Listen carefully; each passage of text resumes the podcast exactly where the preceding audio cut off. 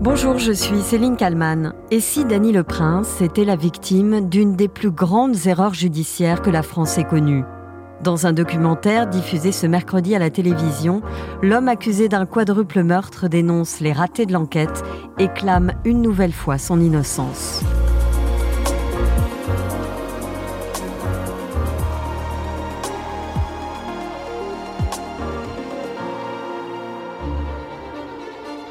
Dany le Prince, Je ne suis pas un assassin. Voilà le titre très explicite du documentaire signé Jérôme Korkikian et Bernard Nicolas. Documentaire dans lequel Dany le Prince se confie et raconte les étapes déterminantes de ce feuilleton judiciaire. Feuilleton qui pourrait donc bien connaître un nouveau rebondissement. Dany le Prince a été reconnu coupable d'un quadruple meurtre commis à Torigny-sur-Dué dans la Sarthe. Retour dans le titre à la une, quasiment 30 ans en arrière, nous sommes en 1994. Le lundi 5 septembre, Christian le Prince, sa femme Brigitte et deux de leurs filles, Sandra et Audrey, âgées de 6 et 10 ans, sont retrouvés massacrés à l'arme blanche dans leur pavillon. Les victimes baignent dans leur sang. Leur petite fille de 2 ans, Solène, est la seule rescapée. Deux jours plus tard, Dany le Prince est interpellé avec quatre autres membres de sa famille, dont son épouse Martine.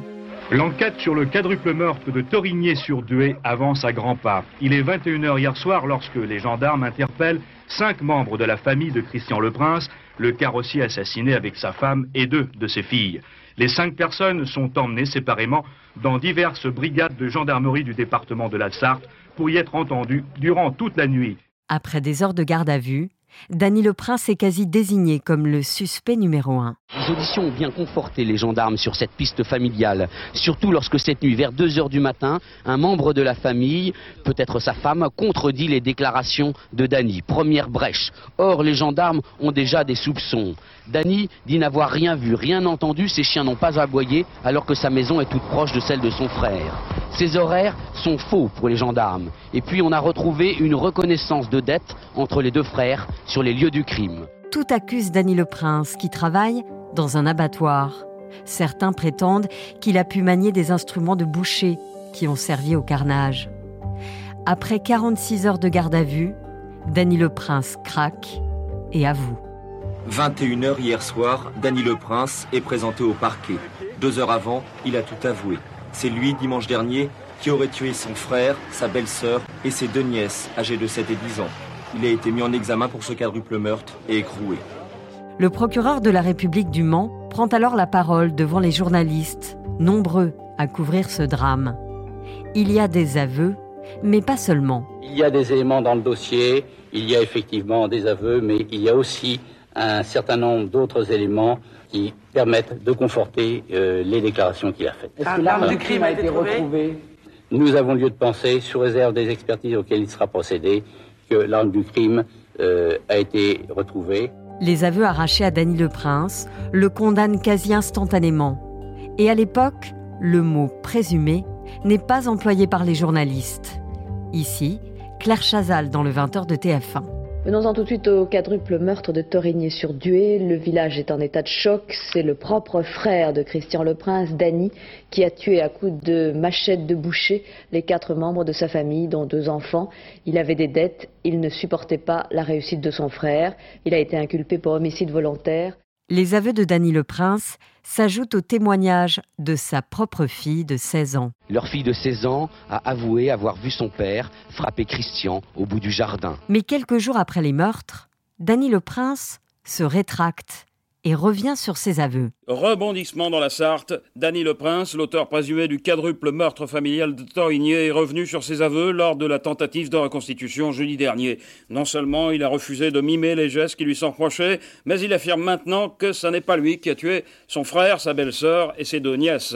Bref, le juge d'instruction est loin d'avoir bouclé ce dossier. Trois ans après le massacre, le procès de Dany le Prince se déroule devant les assises de la Sarthe. Pendant l'interrogatoire, Danny Le Prince garde un masque figé. C'est que sa situation est inconfortable. Il a en fait une seule chose à dire et il le répète dix fois Je ne suis pas coupable. Mais le problème, c'est qu'il a dit l'inverse pendant sa garde à vue et que le président ne se lasse pas de relever la contradiction. Alors le voilà face à ce qu'il a dit, face à ce qu'il est et face à ce que l'accusation veut qu'il ait fait. Il se tient debout, l'interrogatoire est long, les mains souvent croisées derrière le dos, parfois il se dandine. Son attitude est celle de quelqu'un qui supplie qu'on le croit, mais ses propos manquent parfois de cohérence. J'ai dit n'importe quoi, j'étais à bout, raconte alors devant les assises Dany Le Prince. Le 17 décembre 1997, le verdict tombe. Le procès du quadruple meurtre de Torigny-sur-Douai s'est achevé hier soir. Après 3h30 de délibéré, la cour d'assises a condamné Dany Le Prince à la réclusion criminelle à perpétuité, assortie d'une peine de sûreté de 22 ans. Dany Le Prince ne bronche pas à l'énoncé du verdict. Il semble anéanti. Juste avant les délibérations, il a répété encore et encore ⁇ Je suis innocent !⁇ Mais les jurés n'ont pas été convaincus. L'avocat de Dany Le Prince, Jean-Louis Pelletier, ne comprend pas. Dans cette affaire, il y a un protagoniste euh, totalement inconnu. Ça, c'est une, ça, ça, ça, résulte du dossier lui-même, ça résulte même des constatations des gendarmes qui ont été faites sur le champ. Il y a des traces de pas résultant d'une semelle d'une certaine marque de chaussures. On a écumé la région, on a fait toutes les recherches possibles et imaginables. On sait que ce ne sont pas les chaussures de Dany Le Prince. À qui sont ces chaussures? Voilà. René Le Prince, la mère de Dany, était convaincue de l'innocence de son fils. Après dix années de combat pour obtenir la révision du procès, elle a mis fin à ses jours en 2007. L'année d'après, l'affaire est relancée. Un policier à la retraite a écrit au ministère de la Justice. Il dit avoir recueilli les confidences d'un certain Yves Compin qui lui aurait fait des révélations dans l'affaire Le Prince. Je sais beaucoup de choses, c'est Martine qui a fait le coup. Selon ses dires, ce ne serait pas Dany, mais sa femme, qui serait donc l'auteur du quadruple meurtre. En 2010, une suspension de peine est ordonnée. Dany le Prince est libéré de la centrale de Poissy après 16 années derrière les barreaux. Mais en avril 2011, c'est retour à la casse-prison. La requête en révision est rejetée. Retour en prison pour Dany Le Prince. La Cour de cassation a refusé de réviser son procès pour un quadruple meurtre qu'il a toujours nié. Ses proches disent leur colère et leur révolte. À l'époque, l'avocat de Dany Le Prince, maître Yves Baudelot, est bouleversé. On lui refuse le procès, on lui refuse l'explication, on lui refuse la justice. Je suis profondément choqué. Dany Le Prince va rester derrière les barreaux jusqu'en octobre 2012 où sa libération conditionnelle est acceptée. L'année d'avant, Nicolas Sarkozy, alors président de la République, a refusé de le gracier. En mars 2021, les avocats de Dany Le Prince ont déposé une nouvelle requête en révision. Dany Le Prince, aujourd'hui 66 ans, clame toujours son innocence. Près de 30 ans après les faits, de nouveaux éléments relancent l'affaire. Le journal Le Parisien a révélé que les policiers avaient entendu huit nouveaux témoins et effectué les 2 et 3 avril dernier une mise en situation, une sorte de mini-reconstitution. Le Parisien écrit Les policiers sont convaincus que Célia, la fille du couple Le Prince, adolescente à l'époque des faits, a menti pour couvrir sa mère. Bonjour euh, Jérôme Corquiquian. Oui, bonjour. Vous avez co-réalisé avec Bernard Nicolas un documentaire diffusé sur W9 ce mercredi 29 novembre. Dany le Prince, je ne suis pas un assassin. Au moins le titre est très explicite. Votre documentaire revient sur les faits, euh, dénonce les ratés de l'enquête, les incohérences. Euh, Dany le Prince s'est confié à vous. Il revient euh, lui-même sur ce moment crucial qui fait basculer son destin. C'est le moment où il avoue les meurtres de son frère, sa belle-sœur et deux de ses nièces. Absolument. C'est une histoire qui est racontée par euh, le protagoniste lui-même, en l'occurrence l'homme qui a été condamné par la justice pour le quadruple meurtre de Torigny. Et c'est donc lui qui nous raconte comment se sont déroulés les faits en tout cas comment il les a vécus, puisque lui, il se dit innocent, comment il a été plongé dans cette affaire qui dure maintenant depuis 30 ans et dans, dans laquelle il clame son innocence, malgré hum, ses aveux dans un premier temps et les accusations de sa femme et de sa propre fille. La presse avait surnommé euh, Dany Le Prince le boucher de la Sarthe après ses aveux. Une semaine plus tard, pourtant, il s'était rétracté, mais c'était finalement euh, trop tard. Ça, il en parle aussi de l'acharnement de la presse, notamment. Alors en fait, l'acharnement de la presse, c'est un des éléments. Euh, la vérité, c'est que une fois qu'il se rétracte après avoir avoué, personne ne le croit. Euh, la justice pense que c'est un stratagème. Les psys pensent ou analysent euh, cette posture comme étant un déni. Un monstre qui a commis une telle horreur, finalement, ne peut pas l'accepter et donc se dit innocent. Et d'ailleurs, les jurés, lors de son procès, ne vont pas le croire non plus. Et c'est pour la, la raison pour laquelle il a été condamné à la prison à perpétuité en 1997. Dans les années 90, l'aveu, c'était en quelque sorte la preuve. Quoi. On avouait, bon, bah, on était coupable. Aujourd'hui, euh, ça a évidemment changé. Euh, si l'enquête euh, avait lieu aujourd'hui, elle se déroulerait complètement différemment. Sans doute, parce que la, la police scientifique aujourd'hui règne, je dirais. lorsque l'affaire éclate, l'aveu effectivement a son poids, mais il y a déjà des affaires dans lesquelles on a, on a compris que les aveux avaient été extorqués. Donc, on peut pas dire non plus que tout le monde plonge uniquement parce que euh, Dany Le Prince a avoué. Voilà. Il, a quand même aussi à subir les accusations de sa femme et de sa propre fille qui le chargent. Il y a donc deux témoins oculaires qui l'accusent. Aujourd'hui, euh, Dany Le Prince, il mène un, combat, c'est celui d'obtenir la révision de son procès.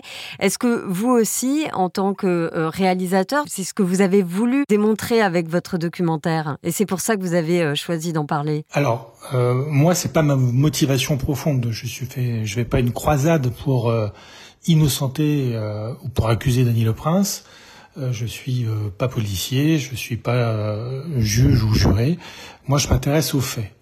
et donc, en étudiant les faits, il apparaît quand même que l'enquête a été assez expéditive, que le procès n'a pas bénéficié à l'accusé, en tout cas le doute n'a pas bénéficié à l'accusé, et que le rôle de la femme, l'ex-femme de Dany Le Prince et de sa fille, sont sujets à caution. Et d'ailleurs, les enquêteurs, aujourd'hui encore, euh, s'intéressent à, leur comportement, à leur attitude, à leurs témoignages contradictoires. Au moment des faits, justement, euh, cette femme et sa fille, elles sont pas du tout inquiétées. Alors, elles, sont quand même inquiétées dans le sens où elles sont euh, mises en garde à vue également, mais c'est au cours de cette garde à vue que la femme de Daniel Prince va accuser son mari. Elle dit qu'elle l'a vu massacrer euh, son frère à coups de hachoir, une feuille de boucher.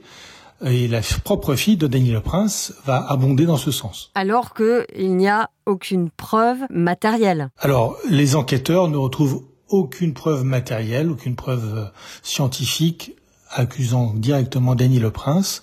C'est un, un faisceau de présomption et les deux témoignages à charge de sa femme et de sa fille qui conduisent à sa mise en examen, puis à sa condamnation lors de son procès. Finalement, aujourd'hui, euh, Dany Le Prince est libre. Il a été euh, libéré euh, avant même la fin de sa peine de 22 ans de sûreté. Il a été cru par certains magistrats. Alors, lors de la première requête en révision, les magistrats qui étaient en charge d'étudier son dossier et d'étudier cette requête ont suffisamment cru qu'il y avait des éléments tangibles qui pouvait remettre en cause le premier jugement pour le euh, libérer plutôt que prévu. Voilà. Mais la Cour de cassation a décidé autrement et a remis Daniel Le Prince en prison. Est-ce que vous pensez aujourd'hui que votre documentaire peut faire à nouveau basculer cette affaire? Écoutez, je l'espère. En tout cas, j'espère qu'elle va, que ce film va contribuer à faire bouger les choses, à ce que euh, peut-être certaines euh, langues se délient, peut-être de nouveaux témoignages fassent jour, et en tout cas,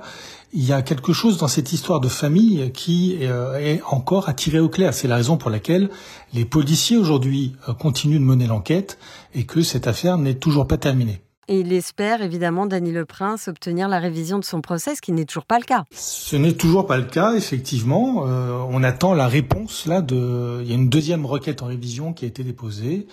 Euh, la Cour de cassation doit à nouveau se prononcer et il est possible que Dany Le Prince, 30 ans après le massacre, euh, ait droit à un nouveau procès. En tout cas, c'est ce que il espère, car il clame toujours son innocence.